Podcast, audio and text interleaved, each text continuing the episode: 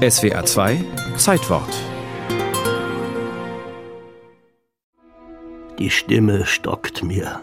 Vor Schluchzen kann ich nicht weiter diktieren. Heißt es in einem Brief des Kirchenvaters Hieronymus. Die Stadt Rom ist eingenommen, die zuvor die ganze Welt besiegt hatte. Rom, die Herrin der Welt, wird geplündert von einem Haufen wilder Barbaren unter Führung eines gewissen Alarich. Dux Gotorum. Führer der Goten nennt er sich.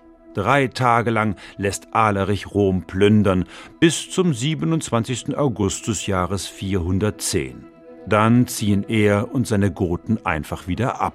Bis heute wird gern behauptet, die Goten seien ein germanischer Volksstamm, der dem dekadenten Rom den Todesstoß versetzte. Das kann man getrost alles vergessen, sagt Professor Mischa Meyer. Ich habe mich immer intensiv mit der Spätantike beschäftigt. Es ist eine komplizierte Geschichte. Also wenn Sie in der Spätantike jemanden gefragt hätten, was ist eigentlich ein Germane, hätte der wahrscheinlich gar keine Antwort gewusst. Das Volk der Goten siedelt am Ende des vierten Jahrhunderts irgendwo im südlichen Donauraum. Aber Rom braucht Soldaten und heuert die Goten an. Das hängt vor allem damit zusammen, dass die schlicht und einfach billiger sind als reguläre römische Soldaten. Doch bald geht Rom das Geld aus und die Goten werden entlassen. Und jetzt hätte man erwarten können, dass diese Truppe dann über die Donau setzt und sich da auflöst. Das tut sie aber nicht, sondern sie bleibt im römischen Reich und zieht marodierend umher. Eine mehrere Zehntausend Mann starke Truppe bedroht bald die Hauptstadt Rom. Kaiser Honorius ist sicherheitshalber schon nach Ravenna ausgewichen.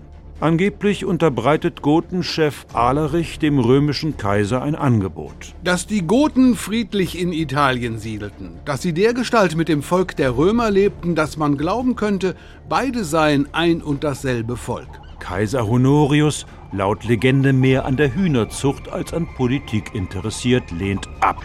Und Alerich zieht gen Rom und plündert. Roma ist zugrunde gegangen. Als Honorius die Nachricht erreicht, soll er erst aufgeheult, den Boten dann aber sehr glücklich unterbrochen haben. Herr je, mein Freund, du meinst die Stadt und ich dachte schon, mein Hahn Roma sei gestorben.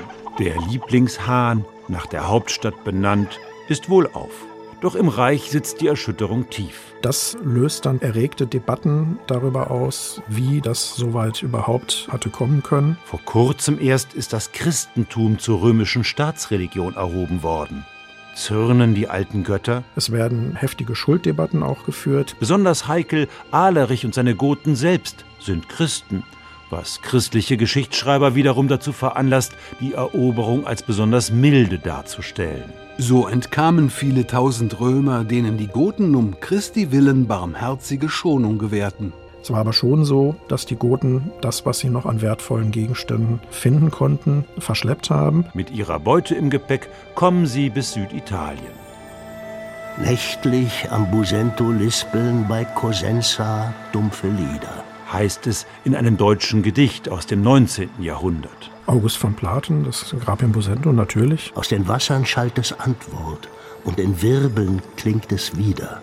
Das Gedicht greift einen alten Mythos auf. Demnach soll Alarich bei Cosenza gestorben und im kleinen Fluss Busento mitsamt der Beute aus Rom versenkt worden sein. Ja, das sind so Mythen, die sich mit Alarich beschäftigen. Und den Fluss hinauf, hinunter ziehen die Schatten tapferer Goten, die den Alarich beweinen, ihres Volkes besten Toten. Der Schatz des Alarich aber wird bis heute vergeblich im Busento gesucht.